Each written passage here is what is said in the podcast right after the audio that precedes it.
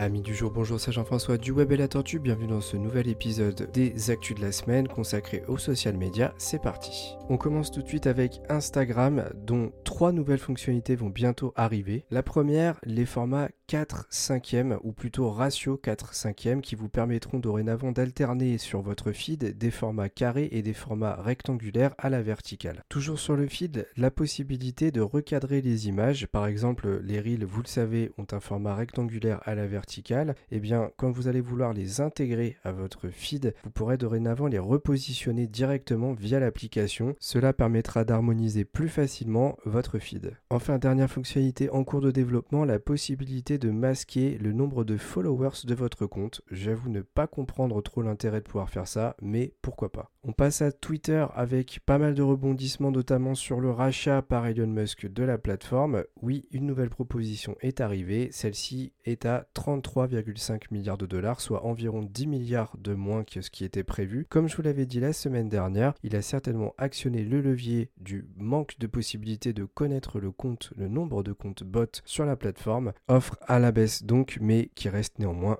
monumentale. Twitter qui a également écopé d'une amende de 150 millions de dollars euh, d'amende, tout simplement parce qu'ils ont exploité les données personnelles de leurs utilisateurs entre 2013 et 2019 en exploitant notamment les adresses mail et les numéros de téléphone qui devaient à la base servir à sécuriser mieux le profil mais qui ont été par la même occasion exploités par Twitter pour faire de la publicité. Concernant les fonctionnalités de la plateforme, on a du nouveau concernant le bouton d'édition avec une maquette qui est sortie montrant l'impossibilité justement de modifier le tweet. Et oui, puisque je vous l'avais dit il y a quelques semaines, il est potentiellement probable que les tweets ne soient modifiables que pour une heure. Les bruits courent qu'il serait même peut-être possible de ne modifier le tweet que 30 minutes après sa sortie. Alors j'avoue que je serais très déçu par cela, mais si on n'a pas le choix, on fera avec. Même si clairement on doit modifier une faute d'orthographe plusieurs heures après la sortie parce qu'on ne pouvait pas le faire avant et que je trouverais ça totalement décevant, ce sera déjà une énorme révolution et donc euh, bon, on attend de voir hein, ce que ça va faire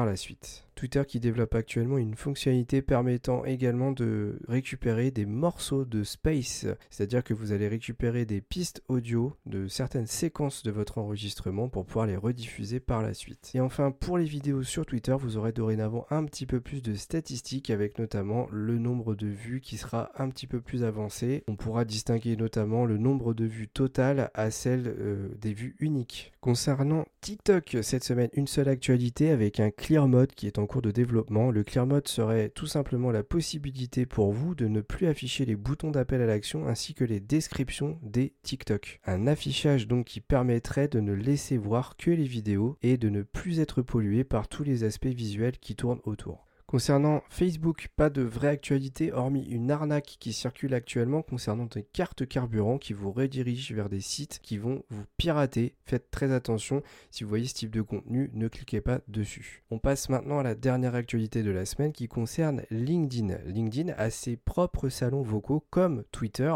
Et bien dorénavant, ils ont amélioré cette fonctionnalité puisque des sous-titres automatiques seront générés. De cette manière, bah, vous pourrez suivre plus facilement le fil de conversation même si vous n'avez pas la possibilité de l'écouter. Ah oui, j'allais oublier petit bonus, même si ce n'est pas un vrai réseau social, le logiciel Canva, vous savez, cette application de design en ligne, vient de lancer son logiciel Windows. Alors j'ai hésité à vous en parler parce que c'est vrai qu'on pourrait considérer que ce n'est pas un réseau social. Eh bien, pour moi, ça en est un puisqu'on peut quand même partager ses outils, ses créations avec les autres. Donc on pourrait considérer cela comme un réseau social. Voilà, cette fois-ci, l'actualité de la semaine est bel et terminé. J'espère que vous aurez appris des choses, que ça vous aura plu. N'hésitez pas à mettre 5 étoiles sur les plateformes d'écoute où vous pouvez le faire, à nous rejoindre sur les différentes plateformes sociales sur lesquelles nous sommes présents, YouTube, TikTok, Instagram, etc. Et moi je vous dis à la prochaine pour un nouveau podcast du Web et la Tortue.